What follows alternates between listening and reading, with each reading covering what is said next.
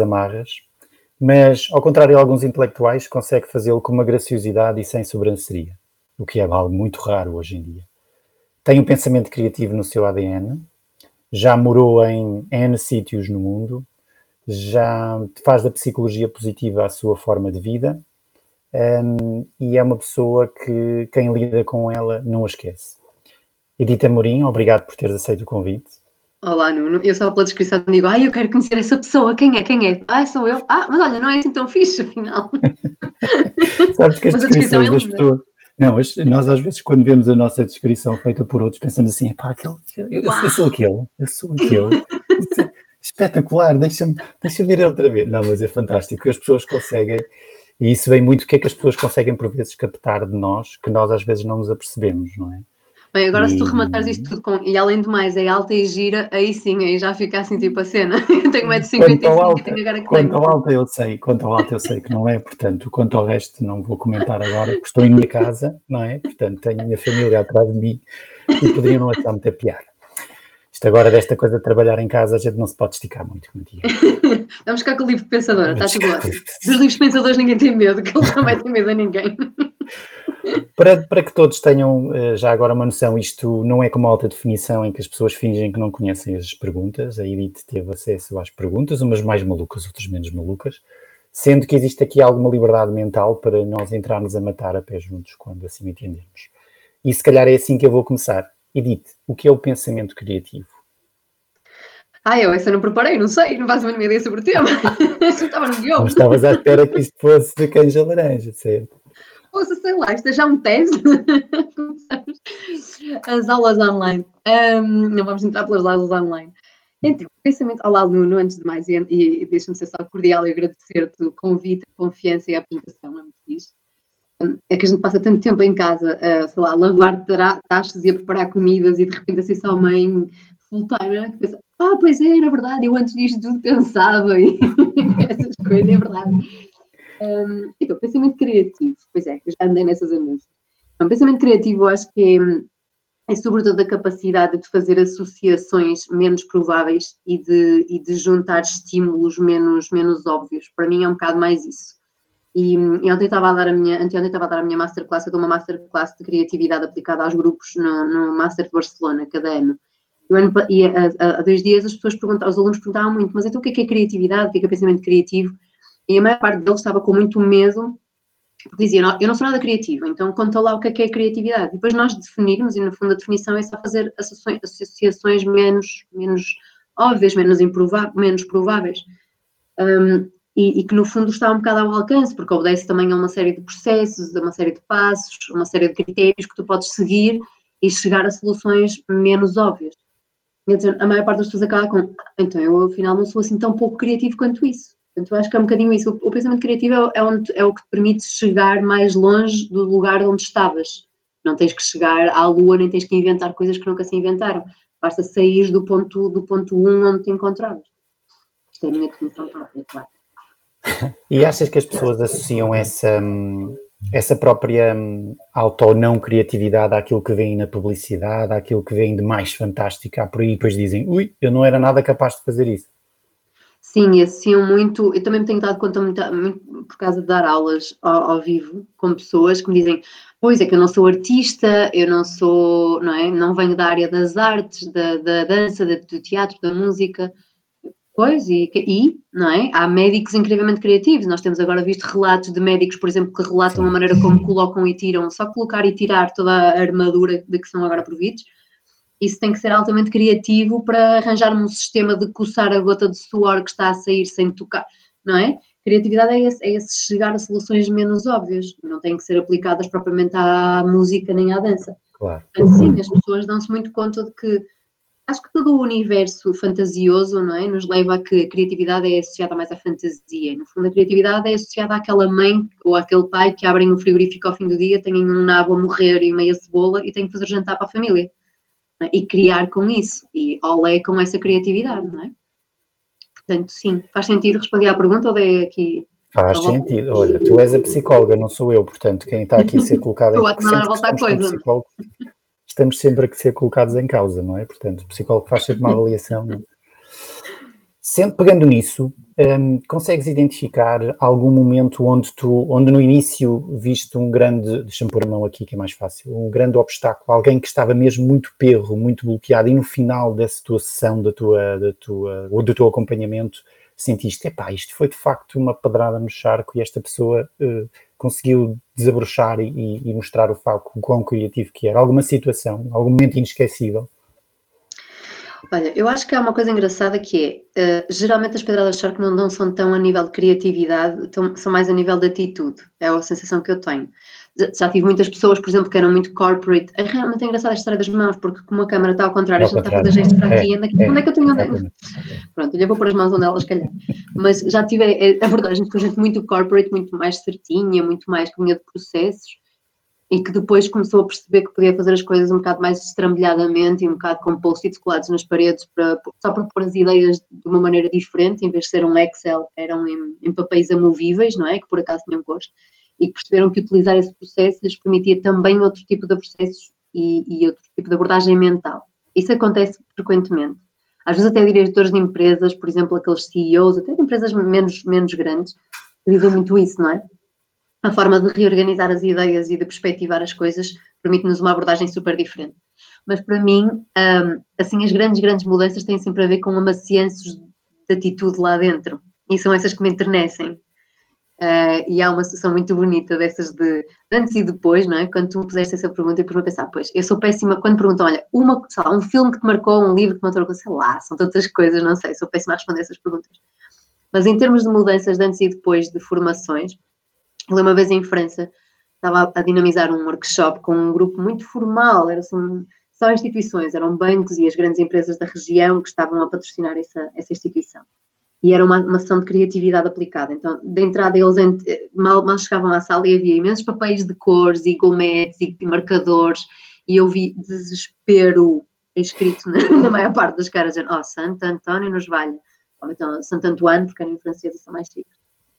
E, e, houve um senhor que já me tinham avisado que ele me ia fazer a vida difícil, que entrou assim a pé junto, o senhor tem assim, uns 60 e tal anos, e foi assim a cara, aquela cara, aquela cara de a catraia com estes post-its e com esta primeira catraia e com estes post-its coloridos vai pôr a fazer o quê? Não é? Aquela cara da ai, ai, a sério. Tanta coisa que eu tinha que fazer na minha empresa importante. E entrou assim a pé junto, sempre estava sentada atrás do, da, da sala em U e estava mesmo assim fechado, no grunhão, com aquele cara de tu vais ver, tu vais ver as perguntas. E começou logo, pergunta, mais pergunta, mais pergunta. E aqueles que a gente diz, ó, oh, este precisa de um abracinho, de um mimo qualquer. E eu, a certa altura, comecei mesmo a entrar com ele a dizer: Olha, eu já percebi que tu és suposto ser o grunhão da turma, mas há alguma razão que isso não possa mudar ao longo do processo? E aquele confronto foi tipo: É lá, espera lá. É verdade que eu sou o grunhão normalmente dos grupos, mas nunca ninguém me confronta a coisa assim. Claro, claro. Não é? É um bocado. E eu tenho um bocado mal feitio, por isso é vais perceber depois o vilão. Uh, e, a, e, a minha abordagem foi com ele, ele a certa altura percebeu que eu estava lá para brincar com aquilo e fui entrando naquele murinho de carapaça. Eu acho que para mim esse é o principal bloqueio das pessoas, é o quanto se tomam a sério, não é?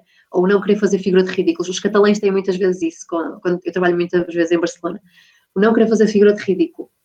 Um, e esta carapaça de ter que me proteger no processo criativo implica risco, implica um bocado de rasgo, claro, e isso pode ser maluco, não é?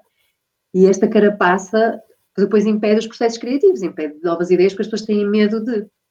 E eu com o senhor fui entrando com o humor, e a certa altura, já num momento mais tranquilo da sessão, ele olhasse para mim e diz: Olha, que... mas mais baixinho, já estavam a fazer trabalho de grupo, o que é que tu fazes quando tens assim um gajo como eu na sala e que faz assim um bocado a vida mais ou menos como eu? Eu achei aquilo tão fofo, ele tinha 60 e tal anos, não é? Eu tinha 30 e isto. Então olhei para ele e eu, ah, isso é muito fácil, sabes o que é que eu faço? Então comecei-me assim a aproximar dele e disse, dá-lhe um abracinho. Então, com um senhor de 60 anos, daqueles que nunca deve ter sido tocado por uma estranha nos últimos, claro, 60 anos, e vou à beira dele, olha assim, pronto, olha, geralmente isso passa tudo, pronto, o senhor derreteu, não é? Na altura ficou teso, como lá o que, tipo, mas ela vai parar com esta porcaria, e depois derreteu. E acho que é um bocado isso, acho que é, que é aqueles antes e depois, é opá, dá mimo às pessoas e as coisas, a maior parte das coisas resolve-se com miminho. E é um bocado essa a abordagem. E já agora, pegando nesse ponto, desculpa ter-te interrompido. Não, não, é bom que nesse ponto, quando tu dizes que as pessoas.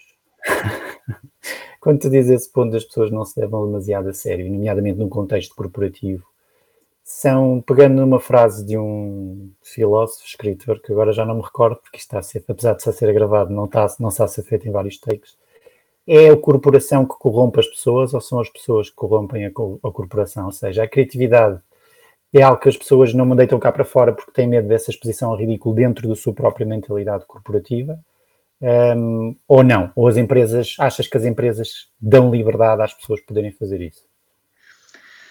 Bem, eu acho que depende das empresas, não é? Eu trabalho com empresas que, que, chamam muito essa criatividade e que vivem muito dela e que, não é? que têm altas áreas de matrecos para as pessoas serem boeda criativas a jogar matrecos. E tem empresas que são, não é? Seguirás e farás o que viste fazer e não questionarás o óbvio, não é? E o que fez assim, como tira um bocado sério. Mas regra geral, ou seja, essas empresas matrecos é fixe, mas ainda não é a maior parte das empresas. E mesmo quem tem matrecos, pois, uh, às vezes é muito bom para alguém ver, não é? Tipo, é ninguém joga lá os matrecos nem o ping-pong, não é? É isso, é isso. Mas a maior parte das empresas ainda é a empresa que tem uma carga forte para com as pessoas e castradora, ou achas que são as pessoas que ainda educacionalmente foram educadas a pá, não, não levantes ondas, não, não te darmos em ridículo, ser certinho. O que é que tu achas que em 2020, uh, eh, antes do Covid surgir, uh, porque eu acho que vai mudar alguma coisa, não é? Nós todos já, no, já nos vemos em, em, roupa, não é? Isto acho que vai ser giro depois quando chegar às empresas. Mas como é que tu identificas? Achas que ainda é, ainda é uma lógica corporativa pesada na maior parte dos casos? Ou não? Ou, ou, ou, as empresas já são, de regra geral, filosoficamente, já mais libertadoras e são as pessoas que se compartimentam elas próprias? Eu não, tenho assim, apesar de ter experiência com muitas empresas que até são bastante abertas e livres e, e arejadinhas, eu tenho sempre a sensação que um grupo uh, orientado ao, ao profit geralmente tem uma tendência a sim, vamos, por muito loucos que sejamos, é? estou a pensar assim, na empresa mais louca, uma empresa Design Thinking de Madrid, é? que é tudo branco e com vidros, sim, mas há, há coisas a seguir e há processos e há. É? Então, sim, ser louco, mas louco dentro deste, deste quadradinho, porque se sairmos muito também fica demasiado louco. É? Eu tenho a sensação também que as empresas uh, no fundo são, são grupos, não é? E um grupo, um, a tendência mais fácil é que um grupo prenda mais do que liberte mais. É? No sentido negativo, às vezes não é assim, não é? Sabemos que fazer muito mais as neiras com um grupo do que sozinhos. Mas tenho um bocado a sensação de que às vezes Uh, a sensação que eu tenho, pelo menos, isto não quer dizer que seja nem, nem é uma percepção de grandes empresas, nem é uma percepção de alguém que tem muita experiência, não é desde esse ponto que eu falo, mas tenho a sensação de que às vezes o facto de estarmos em grupo e termos que chegar a resultados e, e que as coisas de uma forma ou de outra também se foram fazendo assim de alguma maneira e é mais fácil fazer como sempre se fez do que agora começar a inventar demasiado. Uh, acho que o próprio ambiente acaba por cortar um as asas demasiado asas. Isto é a sensação que eu tenho. A sensação que eu tenho em geral é, como eu conheço imensos freelancers também, é, normalmente as pessoas dão-se mais a uma liberdade criativa trabalhando individualmente do que numa empresa. Isso, isso, isso para mim é sim, isso aí vem da experiência. Sim. Muito bem. Tu a despedir-te e a pôr a trabalhar por conta própria. olha, olha, é uma altura, é uma altura onde ninguém quer dizer isso em voz alta, mas, mas, mas, mas como, como seguramente já deves ter pensado, vai, vai haver um momento agora onde vai haver, infelizmente, muita quebra de, de, de emprego e muita gente vai se reconverter, reinventar. Agora está na, vai, vai estar isso na BR. Não havendo grunhos que te tirem do sério e tu dês abracinhos, o que é que te tira do sério? O que é que me tira do sério? Bem, eu tenho um grande mal feitio que é a exigência, que é uma estuporada de uma característica que me tira a mim do sério. Mas a exigência, a minha própria exigência tira-me do sério. E como sou às vezes um bocado exigente também em relação ao que me envolve, às vezes o que me envolve tira-me do sério quando é pouco rigoroso nas coisas. Quando há coisas que eu sei que seria muito fácil serem bem feitas e são feitas assim, porque sim. Tira-me do sério o sempre se fez assim, ou seja, as coisas que se fazem sem se questionar e que dão mais resultados. Porque se, se, sempre se fez assim e até funciona, eu sou muito de honrar a tradição funcionante e, sei lá, a filosofia, não é? já, já vem mastigando pensamentos há muitos, muitos, muitos anos atrás e ainda bem porque a gente pega neles e ainda nos são úteis. Mas há outras coisas que se tornam obsoletas e que quem pega no obsoleto sem questionar e diz, ah, mas sempre foi assim, isso tira-me do sério, mas tira-me muito do sério. Roda a baiana mesmo. Pois. Sim. Até porque é um obstáculo mortal ao teu trabalho, não é? Sim, é um, é um obstáculo à evolução, é um obstáculo ao andar, é um obstáculo ao fazer-se melhor. Bastava pensar dois segundos sobre a coisa e já se faria diferente, se se atrevesse a dizer, bem, sempre se fez assim, e qual é o problema de a gente fazer diferente agora, não é? E às vezes esta, esta dificuldade que algumas pessoas e instituições têm em dizer, pronto, sempre se fez assim, mas isto funciona ou não? Porque se funcionar, maravilha, e mantém-se. Mas se não funcionar, ou se houver outras maneiras, não é? E tenho-me confrontado muito com isso, até às vezes a nível de educação, e tiro-me muito do sério. E agora, nesta fase em que as empresas se viram obrigadas a transformar em semanas o que estava planeado fazer em anos, o teletrabalho nunca teria evoluído. Nós não estamos em teletrabalho, nós estamos em desenrascanço de trabalho. Mas esta questão de ter os colaboradores em mobilidade, em ter os processos, tu acreditas que, e só em Portugal, não estou a falar porque tens algumas experiências lá fora, isto é de país para país, é de cultura para cultura, mas acreditas que as instituições e empresas portuguesas vão aproveitar para se tornar mais ágeis, mais para se contratar pessoas em Castelo Branco em vez de ser pessoas em Lisboa ou na Guarda e, e passar a ter um modelo mais híbrido de trabalho e ter processos mais fluidos? Ou achas que quando disserem já podem ir voltar à vidinha normal, uh, nós vamos tranquilamente fazer o que fazíamos antes? Olha, eu acho que eu não, não, não posso fazer esta. Isto é assim uma opinião, Uh, e não é assim muito pensada, portanto, não posso dizer assim, olha, minha opinião de analista da coisa tem sido, não, não, de todo, portanto, filtra, não tem assim um grande critério. A sensação que eu tenho é, a quem for dada a oportunidade de continuar como estava, vai continuar como estava. Mas isto é uma sensação, tá? não é uma grande análise. É, tenho a sensação de que ainda assim o conforto puxa muito, não é? E quem depois de passar por este desconforto todo, pensar que pode voltar a ir para o escritório, trabalhar, não, não, não, né, e puder empregar gente que está ali ao lado, vai fazê-lo. Isto é uma sensação que eu tenho. E o meu desejo seja de que as pessoas percebessem que realmente, no outro dia vi uma crónica muito engraçada no LinkedIn um, de uma jovem Joana que falava sobre isso, não é? Isso na mesma criativos e se calhar até mais, porque temos mais tempo para isso. Eu gostava que sim, não é? Agora, o que é que vai acontecer? Não sei. Tenho um bocado medo de que as pessoas seja uma espécie de safe place, de lugarzinho seguro, voltar ao de sempre, enquanto se puder manter, manter o de sempre. Não faço a mínima ideia como é que a coisa vai evoluir, não?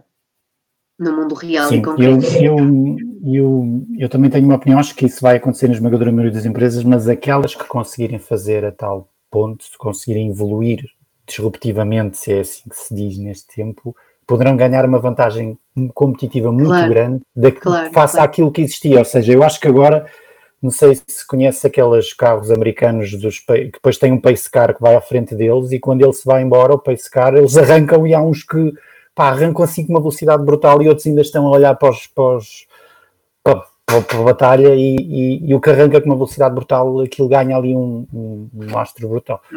E esta é uma fase de facto que não, que não pá, nós não tivemos nada comparado com isto, não há propriamente um manual de como lidar pois. com uma pandemia, não é? Edith, disseste que tinhas mau feitio, eu não reconheço isso, mas também conheço-te pouco e também não é isso que tem passado, pelo menos para as pessoas que nos conhecem, uh, ambos os dois, como dizia o outro. Mas se fosse uma vilã, um vilão da banda desenhada, banda desenhada, filmes, o que tu quiseres, qual é que serias? Então, quando vi essa pergunta, obviamente que me vi logo projetada na coisa. Pronto. Eu não sou muito, eu adoro banda desenhada, mas gosto mais de banda desenhada assim do, sobre o mundo real, tipo Mouse, sobre a Segunda Guerra Mundial. Pronto. Então não sou muito dos clássicos, mas eu conheço alguns vilões e alguns personagens de que pensei, ei, eu era uma excelente, hum, vou dizer melange, uma excelente misturada de Diabo da Tasmânia, Fazer aquele. Tese, eu conheço. A jato, não é? Assim, por todo lado, com muita pica, muita energia, mas não, não obrigatoriamente sempre muito boa. um, mas um diabo da Tasmânia vestida de Lara Croft, porque ainda assim o sexy é o sexy, e tank top preto, acho que é espetacular com o diabo da Tasmânia. Eu fiquei logo a ver a cena, com um dedo no ar, assim espetado, a dizer: Olha, mas é que. Eu acho que seria assim um vilão do mas é que. Então ia assim com a mão a rodar tipo diabo da Tasmânia, impossível de aturar. Uh, obviamente no meu, no meu tank top preto, para dar assim uma coisa, e pronta para dar uns, é, para kick-ass uh, os vilões ainda mais maus que eu, e com o meu dedo espetado, que seria a minha arma secreta, uh, que apontava ao nariz a dizer, mas isto assim não estás a questionar o óbvio. Vamos lá questionar o óbvio. seria assim um vilão. No, no fundo, no fundo, eu sei que, Eu sei que nós conhecemos os dois uma pessoa muito válida, um ser humano fantástico, se bem que tu conheces muito melhor que eu, que é o Joel Faria, e qual tu já tens alguns trabalhos de colaboração. Portanto, Joel, se alguma vez ouvires este vídeo, se ouvires este vídeo, ouvires este vídeo, faz favor de, de fazer uma, um boneco com edit de Diabo da Tasmânia e top de Lara Croft, a apontar com o dedo, por favor, porque certamente que irá ser uma imagem que irá ficar nas, na memória coletiva de muita gente.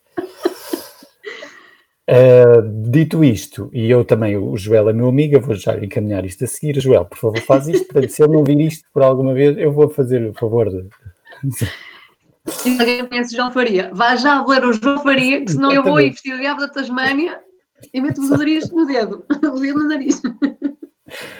Um, agora vamos passar para uns tópicos mais sérios, mas às vezes o sério uh, uh, também, também tem piada, se é que eu, eu adoro humor e acho que e pensarmos às vezes nas coisas mais sérias também é uma forma de nos conhecermos melhor e de rirmos um bocadinho. Quem gostarias que fizesse o teu elogio fúnebre, o que é que gostarias que dissesse? Pronto, já me está a pôr morta. Pronto, isso é muito giro, mas o diabo da Tasmania entendeste fez, mas é contra o muro, morre e depois quê? Acho justo. então, é acho que o diabo da Tasmania de top que fazia assim com o dedo. Então, eu, acho, eu estive a pensar, que, que, quem é que eu gostava que fosse o meu elogio fúnebre? Primeiro, eu já tive uma ideia muito clara de como é que gostava que fosse a minha cerimónia de, de morte. Porque eu adoro o tema da morte, na verdade. Gosto, é um tema que me diz muito. acho que diz a maior parte das pessoas. Pode ser uma inevitabilidade, mas diz-me muito mesmo. E gosto muito, gosto, diz-me muito e gosto muito.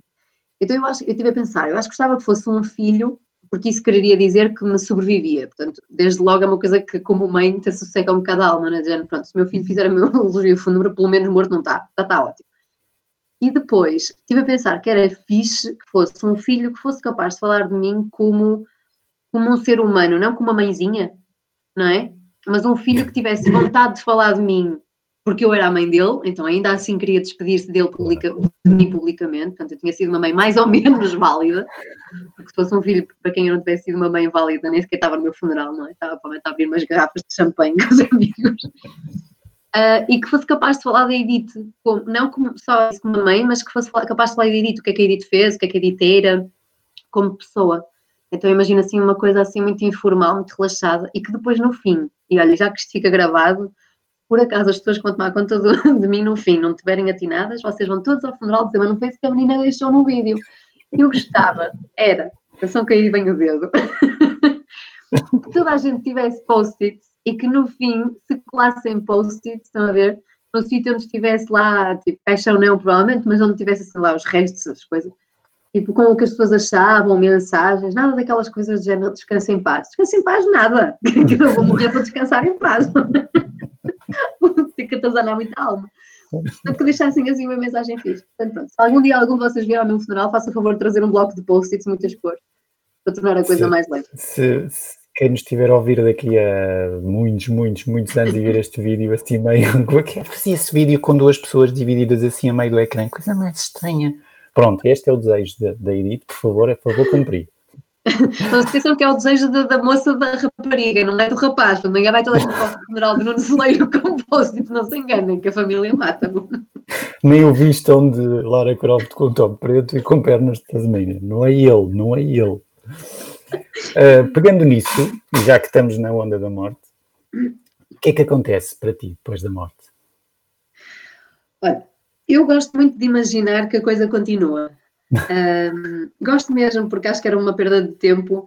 O corpo, pronto, desta vida, não é? Esta vida que me é dada a viver de, desde, desde 1980 até agora, uh, pronto, é a vida daqui, não é? Mas eu tenho muita sensação de que alguma coisa continua. O que não sei, como não sei, e provavelmente não será a Edith, será a cena lá que a Edith transportou ou que transportou a Edith mas tenho muito esta sensação de que algum sentido tem que haver para além desta, desta existência finita e, e, e, às vezes é tão pequenina, não é? Aqueles bebés que nascem e morrem logo a seguir, tem que haver alguma coisa a seguir.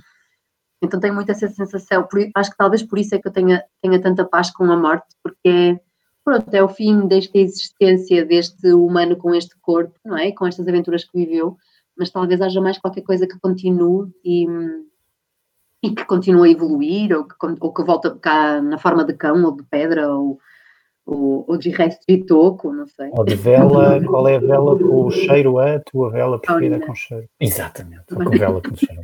Também não dura muito, mas pronto, é agradável. Mas não acho, não acho, definitivamente, não acho que a quantidade de finitude que a gente tenha nos defina. É sério, prefiro morrer aos 40, assim, em formaça, do que aos 60 de crepe e já tá a não bem, pensar. Portanto, mas, mas se, se fores um animal que dura um dia, é chato, é chato. Não, mas se for um animal que venha cá fazer coisas. Olha, se for uma borboleta, estás a ver? Faço muito Sim. mais do que lagartas que vivem aí a arrastar-se não sei quantos meses. Enfim. Bom. Está pensadora aquela acrescentou, aquela definiu no início. Anda, é esse tipo de pensação. Muita malta já não, não acredita quando fizeres nenhuma descrição dos próximos convidados. Sim, exatamente. Nesta altura de ser este tipo, no final não, não estava na, na cabeça. Estes convidados era suposto ser. Bem, ainda bem, ainda bem. Ainda bem que assim o é, porque a ideia também é que, eh, pá, que a gente fale livremente. Eh, eu sei que é uma altura complicada para muita gente, mas se calhar nunca tanto como agora nós tivemos a oportunidade de falar com pessoas que de outra maneira não falaríamos. E nós temos sempre tendência a ver o negativo, estamos confinados, etc., mas também temos tempo para pensar, não é? O problema é o que é que as pessoas fazem com o tempo, mas isso aí, isso dava outro, isso aí dava outro, outro vídeo. Edith, qual a frase que não foste tu a escrever que gostarias de ter sido tu a escrever? Boa. Ou a dizer, uh, pode ser a escrever, a dizer no filme aquela frase que tu dizes. Um, eu, eu fiquei a pensar muito nessa, nessa coisa, porque vem-me sempre aquelas frases assim profundas e de mudança de vida, não é? E na verdade, na verdade, eu acho que gostava, eu gosto muito daquelas, daquelas personagens altamente densas e aquelas pessoas que, que deixaram ideias que são sei lá, que vai, vai muito além da ideia uh, cognitiva, mas que apela mesmo a, aquele pedacinho de alma que tu ainda não despertaste, ou aquela corda que ainda não foi capaz de fazer, de saltar, de fazer pulinho. E há uma frase do Rilke, que eu tenho aqui no quarto, um, ehm, afixada na parede, pai, há uns quatro anos. Uma vez eu fui à livraria, ao stand da Flaneur, da livraria Flaneur, na, na, Feira do Livro, eles tinham isto afixado na, na parede do stand deles, com uma árvorezinha pequenina, colada, e eu pedi-lhes esta frase. E desde então colei-a na parede do quarto, e eu que sou toda de janã, mas tenho que simular, porque é mais bonito. Ali está em papel, tal como ela trouxe. Mas aquela frase está todos os dias à minha frente e faz-me faz sentido e faz-me sentir. É uma poesia muito curtinha do Rilke, do José Maria, eu não sei, nunca sei como é que o senhor se chama, do Rainer Maria Rilke, como é que aquele nome assim, não é? Se diz em português, pronto. Mas é o Rilke que diz: um, Entrega sempre a tua beleza, sem cálculos, sem palavras. Calas-te e ela diz por ti: Eu sou. E com mil sentidos, chega. Chega finalmente a cada um. E, e esta para mim é a frase de quando tu não tens que falar, quando, tu, não, quando não é preciso que tu digas coisas e quando as coisas ainda assim chegam, aí, aí estava tudo, aí estava tudo dito, aí estava tudo encerrado. E para mim é assim uma espécie de barómetro emocional. Quando eu olho para essa frase e ela me ressoa, eu estou no sentido certo. E às vezes saio do quarto, olho para ela e digo, ah, nem percebo metade das palavras que este senhor escreveu. E aí percebo que eu não estou num bom lugar de mim. E como já vão alguns anos com esta frase escrita, para mim é assim um bom barómetro. Acho que é a inutilidade do dizer muito, não é? Acho que é isso.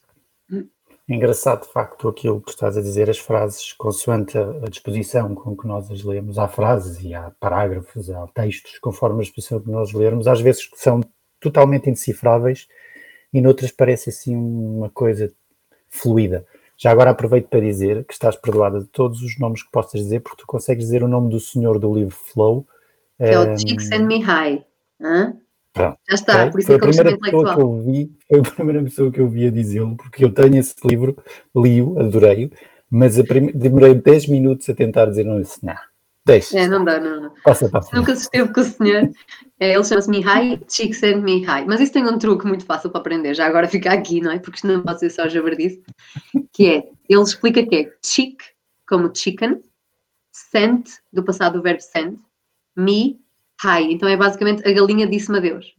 Chick sent me hi. Chick sent me hi. Ah, pá, Mihai. fabuloso. Portanto, a partir de agora, Mihai. Oh, lá está, tu dizes, ah, estive a ler o flow do and Mihai e parece-me que, pronto, já está, intelectual, pensador. Tá. É assim que a gente consegue os títulos.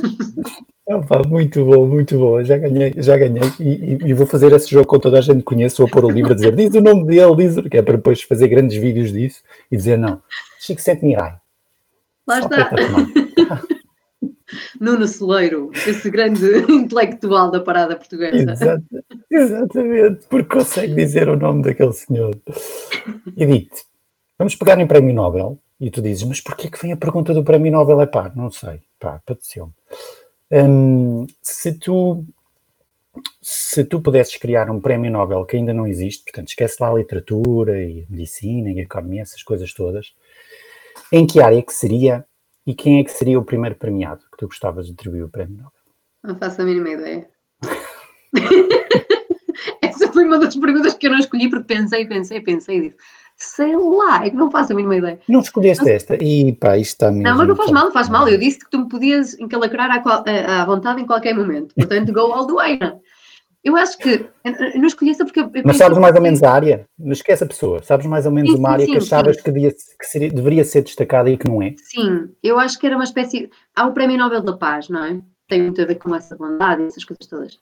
Ahm, mas eu acho que podia haver uma coisa assim também. Ah, pronto, às vezes também penso forte e largamente no Prémio Nobel de qualquer comida. Já, às vezes fica a pensar, pá, quando de- Deus criou a aveia, tipo, devia ter ganho o Prémio Nobel da Criação Alimentar, porque a aveia, caneco.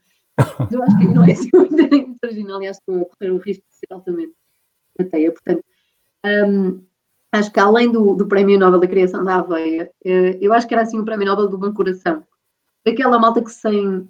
Porque a paz tem muito a ver com fomentar uma espécie de entendimento coletivo e, e que eu acho que é extremamente válido. Mas depois há assim aquele Prémio Nobel do Bom Coração, que é aquelas pessoas que, que ganham, eh, essas pessoas que ganham um Prémio Nobel e que são pessoas que, que estão muito desaparecidas ou muito invisíveis, não é? Aquelas pessoas que se dão a causas e a, e a atos até individuais, nem tem que ser a causas, eu acho que até às vezes é mais nobre essa, essa dádiva individual, mas acho que estas pessoas deviam ter um Nobel, mas assim um Nobel muito discreto, ninguém as chamava a palcos, ninguém as punha em evidência, era assim uma espécie de passar por alguém que faz o bem na rua e fazer-lhe um. Isto é um prémio Nobel, não é? Não dá dinheiro nem dá distinção, mas é um eu vejo-te, é? Obrigada por fazeres o bem. Seria isso. Isto é como da maneira como a psicóloga consegue dar a volta a uma resposta que não era suposto ser feita, mas que foi feita porque eu eu pensava não que ela tinha pensar mas de facto Não, eu eu, tinha dito, a eu tinha dito, tu podes, tu podes ir assim, faz as perguntas que tu quiseres e eu tento na altura, e é um bocado isso. Eu às vezes, às vezes eu acho que divido muitas coisas entre o coração e a cabeça, não é? Há, há perguntas que te fazem que tens que pensar nelas, não é? E há perguntas que te fazem e tu tens sempre uma opinião sobre as coisas, não é? Quanto mais não seja bem a opinião do sentir. Portanto, se não souberes na tua cabeça, pergunta ao sentir e ele diz qualquer coisa. Pronto, então esta foi do sentir, não foi da minha cabeça. Hum, na tua carreira, que eu não sei qual é a carreira que eu vou perguntar, porque va- tens várias carreiras dentro de uma carreira, não é? Hum, mas escolhe uma, escolhe uma. Qual foi a pessoa que mais te influenciou a nível, e estou a falar a nível profissional, porque há muita gente depois, ah, a pessoa, pessoa X foi assim, como... não, nível profissional. E já agora em que parte da carreira, porque tens vários. Boa. Então, eu acho que na minha carreira de dançarina de pole dance, ah, a pessoa que mais. Estou a brincar. Isto é aquela parte em que as pessoas que não estavam a achar piada nenhuma. Depois, espera, tipo, ah, peraí, a moça fez pole dance? Peraí. Estou a brincar, lamento, não. Desculpem, continua na mesma Joel série. Faria, Joel Faria, não esquecer de fazer uma ilustração de Edita fazer pole dance. Até porque isso vai ajudar fortemente o elogio fúnebre que um filho me faça. Vai logo começar bem. A minha mãe, nos tempos em que. Ok, vamos lá. Tornar a coisa séria. Eh, a pergunta mesmo. Antes de eu É falar. quem te influenciou, quem te influenciou e, e Ah, excetuando no pole dance, eh, que isto era só para recentrar as pessoas, não é? Que estiveram a ver, tipo, pronto, agora com o pole dance meteu-se tudo aqui ao barulho. E há muita gente até, claro, pole dance, a ver o que é que a gente está a falar. Eh, ou edit pole dance, não é? Tipo, É para melhor não, porque sei lá o que é que anda na net. Não façam isso, não façam isso, deixem lá. E se encontrarem é uma montagem, eu nunca fiz nada. exatamente, exatamente. Bem, eu acho que a resposta séria a isso calma, é uma coisa muito séria. É, sobretudo, é, sei lá, eu não sou assim muito. Eu nunca tive mentores, assim, um mentor que fosse uma pessoa que me acompanhasse durante algum tempo e sempre tive muita falta disso. Andei, assim, andei sempre muito à procura. Durante uma fase da minha vida, andava muito à procura de. Ai, alguém que me guia, assim, mas papá, aquela figura, o papá que me guia na profissão. E, e sinto que andei muito à procura disso e nunca tive assim uma figura muito prolongada que tivesse isso. Mas tive um, um grande amigo, uh, isto é a versão light, porque na verdade, na verdade nós enrolamos e andamos assim, tivemos uma relação amorosa durante uns tempos. Era um menino indiano, um, um menino mais velho um bocadinho que eu, e nós conhecemos nos Estados Unidos num congresso onde eu tinha ido e eu fui aceito nesse congresso, uh, eu já eu, ainda não tinha a Thinking Big, isto foi anterior a 2008, a 2011, e, e fiz esse congresso porque mandei um abstract, estava num dia qualquer a fazer um scroll down no, no Google sobre creativity, porque uma das minhas carreiras é trabalhar muito na área da criatividade. Uh, e, e, vi um, uma call para um congresso qualquer nos Estados Unidos e disse, ah, que giro, é tão engraçado. Sendo que eu, nada dos Estados Unidos, zero, viagens grandes, zero, não é nada. E o meu inglês é assim, aquele que é, que a gente safa-se, mas não é assim. E disse, ah, eu vou tentar, nunca fiz um abstract em inglês. Então fiz, não é? Eu meti-me lá na página, mandei o abstract nem, nem revi, mais, mais ridícula, nem revi, nem pus no Google para ver se aquilo estava inscrito também. E passado um mês e meio vim, vim, recebi um e-mail a dizer que tinha sido aceito. Eu falei, ai caneco, eu estava a brincar. Sabe quando dizes, quem é que quer vir, não sei o quê? Ah, eu quero, então podes vir. Ai não, estava a brincar, não queria nada, era só para ver se o meu lado. E fui. E, e, correu muito bem, foi a minha primeira apresentação em inglês, eu ia morta de medo no, no avião a preparar tudo, sempre que eu preparo tudo na última hora, mas graças. E depois lá conheci este moço e, e, vivíamos, os dois descobrimos, os dois que vivíamos em Barcelona. E eu lembro perfeitamente que eu estava assim numa fase ainda meio perdida, meio de. Eu sempre soube que queria fazer coisas que tocassem o mundo, que fizessem a diferença. Não fossem coisas para o meu umbigo e que fossem coisas maiores que eu. Não tinha a ver com fazer o bem, não é? Porque senão para isso tinha ido para a madre e não tinha grande jeito. Uh, até como eu vinho, não tinha grande jeito. Um, uh, mas sabia que queria fazer qualquer coisa de impacto, qualquer coisa de não era tanto o impacto, era qualquer coisa que colaborasse para algo maior que eu. E esta pessoa uh, disse-me sempre, deu-me um grande impulso, nós conhecemos e, e ele adorava, ele dizia que gostava muito em mim, era a minha spark, a minha, é, aquela chama, só que me faltava imensa estrutura. Eu tinha lido muito pouco, uh, ele começou a perceber, mas então, estas áreas e as áreas em que trabalhas, já deves ter lido não sei quem, não sei o quê, tipo, não. Então, mas já deves ter, não tipo, tem ideias, não chega, tipo, não, não chega a minha cara. e uma das coisas que ele, que ele me incentivou foi, foi juntar-me aos melhores. Juntar-me intelectualmente aos melhores, juntar-me. Eu, eu sempre me juntei aos bons e aos, aos melhores em termos de coração, ou seja, é, é uma empatia natural. Eu tenho um amigo meu brasileiro que eu adoro, o Miguel Nissambano, que disse: Mana, você tem talento para garimpar pessoas boas. E efetivamente é um talentaço. Ou seja, eu vejo uma pessoa boa e digo: anda cá, tu, anda cá, anda cá tomar café comigo e, comer o bolinho. Anda, opa. Mas faltava-me encontrar gente que, que, pensasse e que me fizesse, não é? Que me fizesse escalões, que me fizesse refletir, que me fizesse questionar que aquilo que eu sabia era bom, mas que tinha, tinha next level e next level e next level. E então, para mim, foi um grande pontapé no rabo. Foi perceber que eu era uma naba em muita coisa, não tinha lido nem me tinha informado de muita coisa, e que podia ser boa, naturalmente boa a fazer coisas, não é? Era boa a falar com pessoas e, e a ter ideias e a lançar, que era muito bom, nisso não tirava, mas se eu quisesse chegar longe em mim própria, tinha que me pôr aquela frase clichê, não é? Pôr-se aos ombros de gigantes. Eu nem sabia que gigantes existiam, até o quê? E foi assim uma boa dose de humildade, de, de fazer-me pesquisar, fazer-me ler, fazer-me aprofundar e começar a comprar livros intelectuais em vez de ser só cenas. É isso. Foi mesmo, influenciou-te mesmo, porque conseguiste foi, fazer aqui uma descrição foi. bastante rica da, da, do, do, seu papel e, da, e, e, e, e levaste-nos provavelmente muitos de nós, os poucos que ainda sobraram até este período, neste momento ainda estão a ver a questão do pole dance, dance. mas, mas levaste-nos, transportaste-nos para essa, para essa fase da tua, da tua vida. Muito bem. Eu, eu, a ideia Foi uma boa maneira é de homenageares essa pessoa.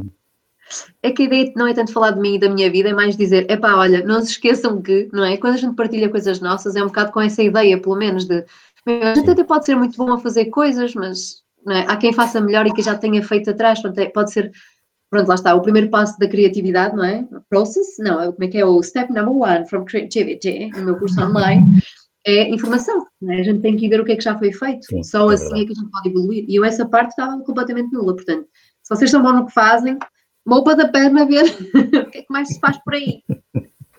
Não tá esteja à espera de ter inventado a roda, não é? Muitas rodas já estão é inventadas. É isso.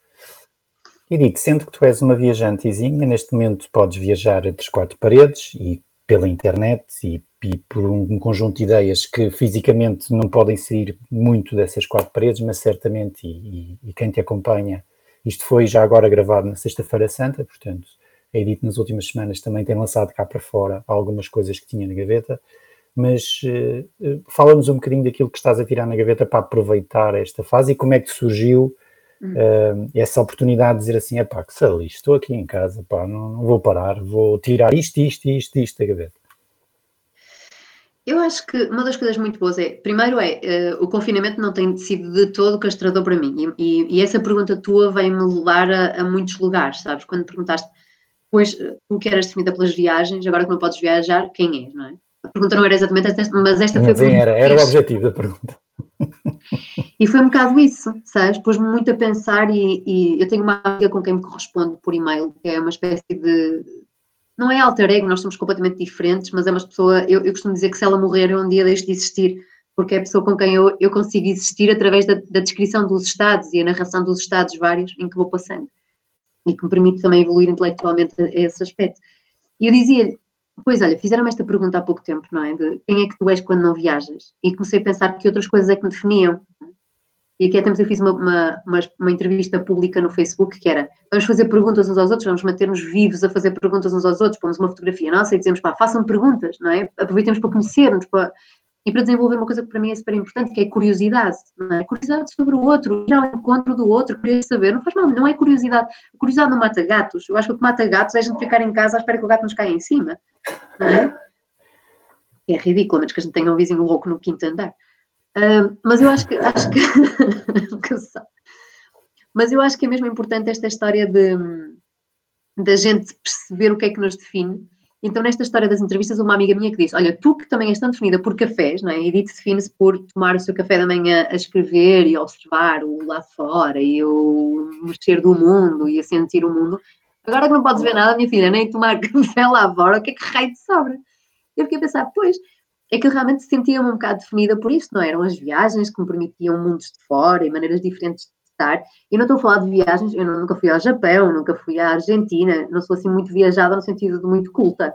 Nada. Eu, eu vou muitas vezes a, muito, a muitos lados pequeninos. Claro. Mas, claro. mas este movimento é-me é realmente, ou eu achava que era-me fundamental. E a, a, esta história dos cafés também é uma viagem é uma viagem concentrada na cidade, não é? Uma viagem que tu sais da tua casa mundo e vais para outros mundos, não é? E vês os senhores que entram e os senhores que passam e a freira que apanha as folhinhas que estão a cair das árvores outonais e e é tudo beleza a entrar, e isso realmente nutria muito. E outra coisa que nutria muito era estar com outros, era criar, não é? Eu sou criadora de 500 encontros criativos nas cidades onde passo. Eu mal falava francês e encontrei ali rencontre criativo, se dizia, eu disse xixi, e, e agora não há encontros criativos, quer dizer, a menos que seja assim por internet. Fiquei a pensar muito nisso, e a verdade é que eu, eu acho que este confinamento forçado me levou desde o dia 1, me, me, provocou zero angústia e me levou foi a perceber que aos 39 anos e uns meses eu tinha encontrado uma casa mundo de dentro que me nutria e, e que fazia com que eu não necessitasse de rigorosamente nada que estava lá fora. E a sensação que eu tenho é benditas viagens que eu fiz, bendita gente que eu encontrei, benditas coisas que eu vi lá fora, porque agora está tudo cá. Então agora, quando preciso mesmo, mesmo assim de uma referência exterior, leio um livro que me é? alguma coisa que me fez pensar em alguma coisa ou alguma coisa que me fez sentir, mas que no fundo o material todo acumulado já ficou, já está em casa. Claro. E agora está tudo bem. Portanto, eu acho que isto em termos de o que é que a Edith tira da gaveta, eu acho que a Edith se tira da gaveta e é aquela sensação de olha, não precisas de continuar à procura de muita coisa lá fora, porque no fundo está tudo cá dentro, não é? E depois, em termos Portanto, esta seria a resposta mais ampla. E depois, em termos de coisas mais concretas e projetos, eu também não pensei muito de, ai, agora que tenho que estar em confinamento, o que é que eu vou fazer? É só, eu, eu, eu, eu tenho um desejo e ponho em prática. Então, as minhas coisas nunca saem muito perfeitas. Sei lá, eu tenho um curso online em que eu estou toda despenteada, mal, mal maquilhada, Eu não passei muito tempo a pensar como é que deveria ser a melhor luz e a melhor maquiagem. Eu fiz o curso online e no mês eu estava cá fora. Eu quis fazer um podcast já andava com esta ideia de fazer um podcast, porque eu gosto muito de falar para aquela ideia de mastigar palavras. Sim. E fiz um podcast neste tempo aqui de confinamento. Está incrível, claro que não está incrível, está gravado com um telefonezinho a fazer olá, um, dois, três, um, dois, três. Agora o telefone nem sequer funciona, vou gravar assim. Mas está feito. E, e eu tenho muito esta história de se eu tenho uma urgência de, eu ponho em prática. Posso estar confinada, não estar confinada, é indiferente.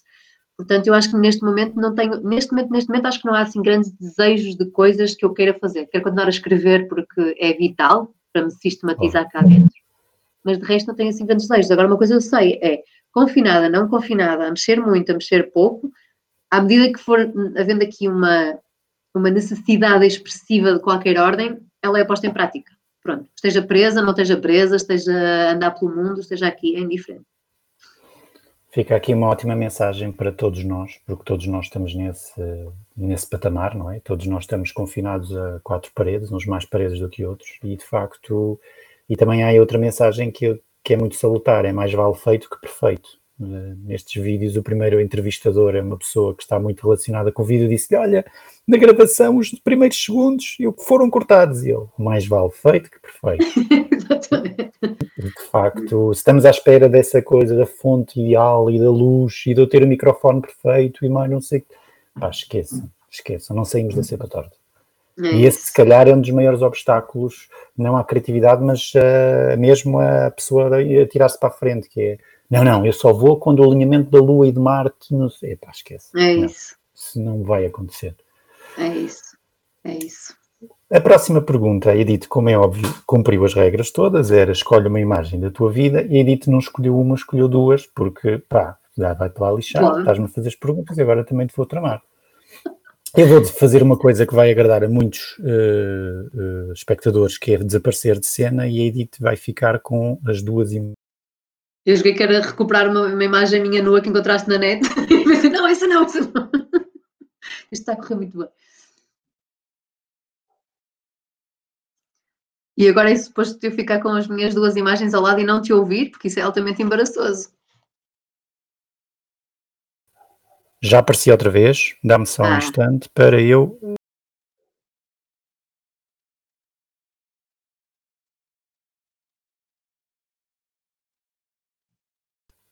Estás-me a ouvir? Uhum, agora sim. Agora sim. Pode ser esta ou, ou é melhor a outra? É indiferente, é indiferente. Pronto, então podes, vamos a podes, se quiseres por ordem cronológica, ah, podes então, pôr primeiro a outra, que a outra também sou eu. Vem isto aqui na a questão da realização ao em tempo real dá destas coisas. Está ótimo, está ótimo. Então vamos lá. Estás-me a conseguir ouvir? Estou, estou, agora Pronto. sim. Então, esta imagem, diz-nos, conta-nos coisas. Eu tenho vontade de pôr perfil, peraí, porque eu acho que continua igual. Um, isto é o meu wishful thinking. Ah, continua igual que eu tinha 5 anos, aos 39, não. Então, esta, esta fotografia chama-se, atrás está a Estrela Edith, que era por causa da piada de, de Edith Estrela, imagino eu, e tinha outra desta série que se chamava A Edith e os Amendoins. Assim, são coisas muito profundas. Mas eu tinha 5 anos nesta fotografia, e quando tu me disseste, escolhe uma fotografia que. Uma imagem, nem disseste uma fotografia, disseste uma imagem. Uma imagem. Uh, para mim, esta imagem é, é mesmo marcante porque eu vejo aqui uma primeira, acho que a fotografia parece uma fotografia de, uma, sei lá, podia ser tirada pelo Henri Cartier-Bresson, na boa, não é? Uma criança francesa sofisticada, quando na verdade foi tirada na Pova de Varzim, num café de esquina, um, por um fotógrafo chamado Danilo Guimarães, que é uma pessoa que eu nem sequer conheço, não sei porque é ele está na minha história. Não tem propriamente uma memória afetiva, mas tem, uh, uh, eu olho para esta pessoa retratada e digo, é pá, tanto mundo naquele olho. Eu acho que é isso, eu acho que escolho uma imagem que eu digo, epá, é preciso ter olhos no mundo, não é? Não é olhos para o mundo, não é só para ver o mundo, mas é preciso ter mundinho a, a rolar nos olhos. E acho que se há coisa que eu gostava de não perder era este olhar, ou pelo menos não gostava de perder de vista este olhar, isto é assim a piada de, para mostrar que a gente pode falar em pole dance, mas também é. Mas não gostava de perder de vista este olhar de, epá, mantém tudo em ti, não é? Mantém os sonhos todos vivos em ti e este brilho. E é esta, a Edith de 5 anos. Brutal, na prova de Varzim. Está aqui uma imagem, de facto, parece assim tirada em Paris de France, não é? E, não, é? Tá, não, foi tá, no Café Ultramar tá, ali da esquina. Esta imagem não tem a pole, não é? Não, aqui já tínhamos saído a pole. Esta imagem escolhia porque, um, porque conta muita história. E esta, esta imagem é no dia em que eu dei à luz, ou seja, no dia anterior, no dia em que começou o parto, no dia anterior eu ter dado à luz, eu estou grávida de 42 semanas neste dia, como se nota pela barriga que quase me faz desequilibrar, Sim. e estou a dançar uh, a, a, música nesta fase da dança, a música está completamente louca e acelerada, e eu estou a dançar com esta barrigona. Este é o meu companheirão, o Jeremy, uhum. e estamos no sítio onde nos conhecemos, eu dava aulas de dança, um, e ele foi uma das minhas aulas de dança, depois ficou na minha vida. E estou numa altura em que eu, eu estava a tentar dar à luz há uma semana já, assim, já deadline, deadline, e eu tinha recusado a indução de parto, porque estava, o meu filho ia nascer quando ele quisesse nascer, não era quando os médicos quisessem que ele nascesse. E ele nasceu depois desta dança. Uh, ou seja, o parto foi induzido da maneira que foi, não sei, quase da maneira que foi feito, não é?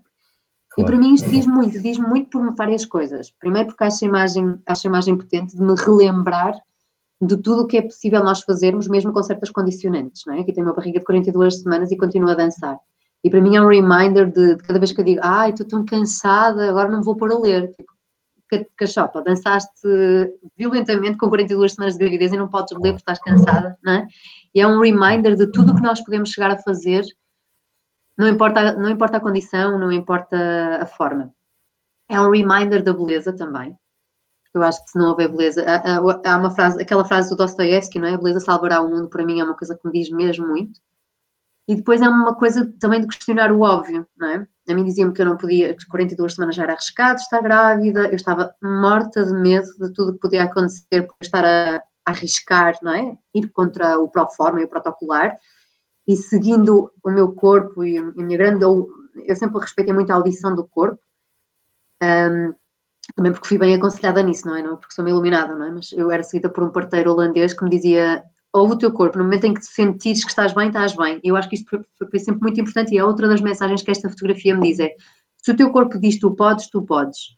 E a verdade é que respeitando o corpo, uh, tudo chegou a bom termo de uma maneira suave e que neste momento me é permitido contar uma história e permitir contar a história ao bebê que nasceu no dia a seguir a isto, dizer-lhe: tu nasces da beleza, não nasces de um protocolo, não nasces de regras impostas fora, tu nasces de uma mãe que ouviu e de um pai que respeitou e ouviu.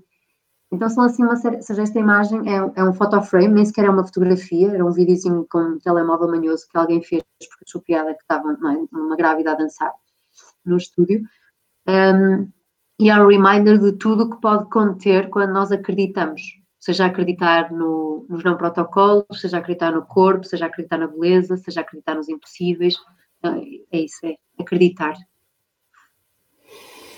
Bom, e nesta seguir à pole, malta ficou, ficou bastante mais séria. Estou a partir dos 34 minutos, isto virou o bico ao prego.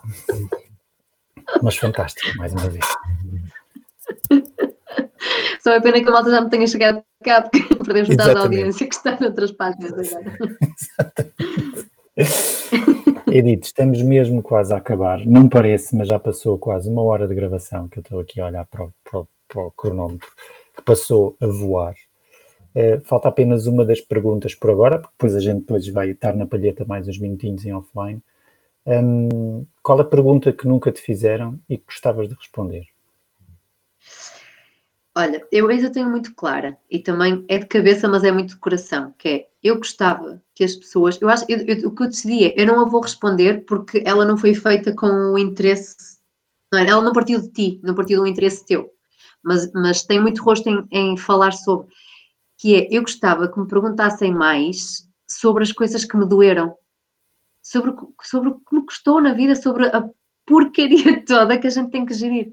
Porque eu sou uma bem disposta e sou é? As pessoas definem normalmente como positiva, e eu tenho este lado muito positivo, obviamente, e sou realmente. Tenho, acho que tenho a grande sorte de ter nascido com luz cá dentro, então não é um mérito, é, é uma sorte, pronto. Uh, mas, mas, tenho muitos lados que são uma seca e, e, que doeram imenso, e acho que parte do que eu sou vieram de dores horríveis que eu passei. não é? Como a maior parte de nós passamos, não é? Claro que sim. E dores horríveis que podem vir desde coisas de, de, criança, não é? De pais, de mães, de educação, podem vir de perda de gente. E, aliás, vem de tudo isto, não é? Vem de perder gente que se gostava, vem de se sentir perdido numa cidade, a viver numa cidade diferente, vem de tudo, de, de dinheiro, ou seja, todas aquelas coisas que a gente realmente associa, não é? Aquelas falhas ou, ou aqueles medos de vida, não é? Uh, eu tenho um bocadinho de cada um deles, como a maior parte das pessoas, não é? Não gente com infâncias 100% felizes e com relações 100% felizes. E no fundo, no fundo, eu acho que sou o que sou e tenho tanta confiança sempre em sair de tudo e tenho tanta confiança e, e tanto gosto pela. Eu até dizer, ia dizer gosto pela dor, mas não é tanto gosto pela dor. É, é eu, eu, prezo e honro muito a dor, porque ela levou-me a muitos lugares.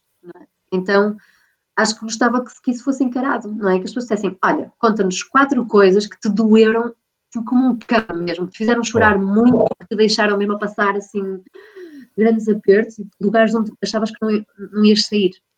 Há um livro da Pema Chodron, que se chama, que é uma monja budista, que se chama Os Lugares que Nos Assustam. E eu acho que isso, isso é um lugar de honrar. E mesmo alguém que trabalha na área da psicologia positiva, que é otimista, que é pimpona, pá, já passou por muita coisa. E é essa muita coisa que nos faz, que nos traz aqui. É? E depois, quando nós conseguimos continuar com luz, depois de toda a negritude que por onde se possa passar, acho que isso é uma mensagem de esperança que vale a pena explorar. É? Então, às vezes podíamos não ter tanto pudor e tanto medo de, ai, não vou perguntar porque é chato. Olha, é chato coça, faz a moça falar, não é? Faz a moça falar. Se calhar não tem histórias boas para contar. Não devíamos ter medo de falar do que nos dói. E eu gostava que me perguntasse, a mim em concreto, mas gostava que se falasse mais sobre isso, de o que é que te dói, o que é que te doeu assim muito. Ponha a chorar se for preciso, mas que depois a gente diga coisas lindas daí. É isso. Portanto, acho que estou tramada na próxima entrevista. na próxima entrevista, o próximo entrevistador vai ser a matar. Não serei eu, provavelmente, mas será a matar. E eu concordo contigo. Eu sou a soma dos, dos falhanços que tive, não é? Portanto, não só das. Porque até chegar a uma. Eu não acredito na vitória à primeira. Não acredito. Acho que quando as empresas dizem, pá, tenho uma ideia e vamos fazer e vamos levar a cabo, tivemos, falhamos muitas vezes. Falhamos quando o pensamento, falhamos, não falhamos imensas vezes. Um, e eu estou no Porto porque houve uma conjuntura que me fez com que saísse de Lisboa para o Porto por uma falha que tive. E tive que vir para o Porto, em termos profissionais. E estou muito bem. Agora já não voltaria para Lisboa. Mas foi uma falha. Foi um erro que eu fiz na altura. E, e, e, como as outras coisas todas, a gente quando tem X relações e chega a que está agora, foi por falhas. É isso. É isso. Portanto, e agora estamos bem e dizer assim, ok, e estás bem porque deste bem nas outras vezes? Não, estou bem porque me dei mal das outras vezes. Aleluia, ainda bem, é isso. E portanto, nós esquecemos disso e, e estamos numa altura, e permite-me, que de facto as pessoas estão a errar genuinamente muito e é normal. Mais uma vez, isto é uma altura de confinamento que eu imagino que na humanidade não se tenha passado com esta com este grau de partilha e de, de dor e partilha de incerteza, pá, porque nós não, nunca tivemos uma situação destas. Não é que a pandemia seja pior que as outras, mas é que nós agora estamos a vê-la em direto, não é? Pois. E, portanto, nós vamos ser o resultado das nossas falhas de agora. Portanto, os que vão conseguir, os que vão falhar, os que vão abrir empresas, os que vão fechar empresas, os que vão, que a família vai ficar mais forte, que a família vai, vai ser por causa das falhas de agora. É porque daqui ninguém, o Jim Morrison dizia que daqui ninguém sai vivo, e daqui ninguém vai acertar todas também. Portanto, é uma boa. Agora, percebes que eu também te conheço pouquíssimo para começar aqui a partir loiça a dizer assim: olha, Edito, vamos lá ver, uh, vamos lá cinco coisas que tenham sido horríveis. Ah, não Olha, parece. Que é morreu na parece... vida? Exatamente, e numa sexta-feira santa, epá, eu não sou crente, mas era um bocadinho abuso, não é? Pegando na história do senhor que ficou na cruz e o dia que é, vamos. Epá, não, não parece. Talvez numa próxima. Talvez no Edit parte 2. Olha, vamos nos despedir da gravação, porque nós vamos continuar a palheta mais uns minutos, mas vamos despedir da gravação, esperando que os sobreviventes que chegaram até este minuto não tenham chegado cá porque fizeram fast forward até aqui a ver como é que acabava e que tenham acompanhado alguma coisa, eh, porque há muita coisa de editores que certamente ficará na memória das, das, das pessoas que, que que assistem a este vídeo, seja agora, seja para a semana, seja daqui a muitas semanas, Pá, foi divertidíssimo, vou-te já dizer, foi divertidíssimo. É, bem, é, é um desafio para o entrevistador, também é tudo, porque o entrevistador tem pouquíssimo disto, mas foi giríssimo, foi, foi aquilo que eu estava à espera. E hum, estou certo para as pessoas também foi, pá, foi a Edith no seu melhor. Eu não conheci a Edith no seu pior, mas foi certamente Ainda a Edith melhor. e, hum, Joel, fica aí, Edith, Paul, com a cena do top preto e os pernas do, do, do TED, tá? Portanto, e podemos fazer só, só, dizer que quem por acaso só chegou aqui fazendo fast forward que perdeu a parte do pole dance da Edith, porque assim a moda de pole dance e vai ver para trás. É mais ou menos entre o minuto 30 e o minuto 40, ok? Porque é para não vos dizer qual é o minuto concreto, mas vão lá que vale a pena. A Edith tem umas imagens e falou sobre pole dance. Pode não estar relacionado a uma coisa, mas isto é marketing, tá? Edith, mais uma vez obrigado. E eh, para aqueles que nos seguem, eu vou desejar uma boa Páscoa à Edith, mas esta, esta entrevista já vai passar depois. Mas muito, muito obrigado. E, e, e muito obrigado também a você que, e a vocês que estiveram aí, que assistiram até ao fim. E vemos numa próxima. Muito obrigada, Nuno. E beijos a toda a gente. E parabéns se chegaram aqui. Continua o bom trabalho, Nuno, e a pensar obrigado. e a fazer pensar. Obrigada. Obrigado.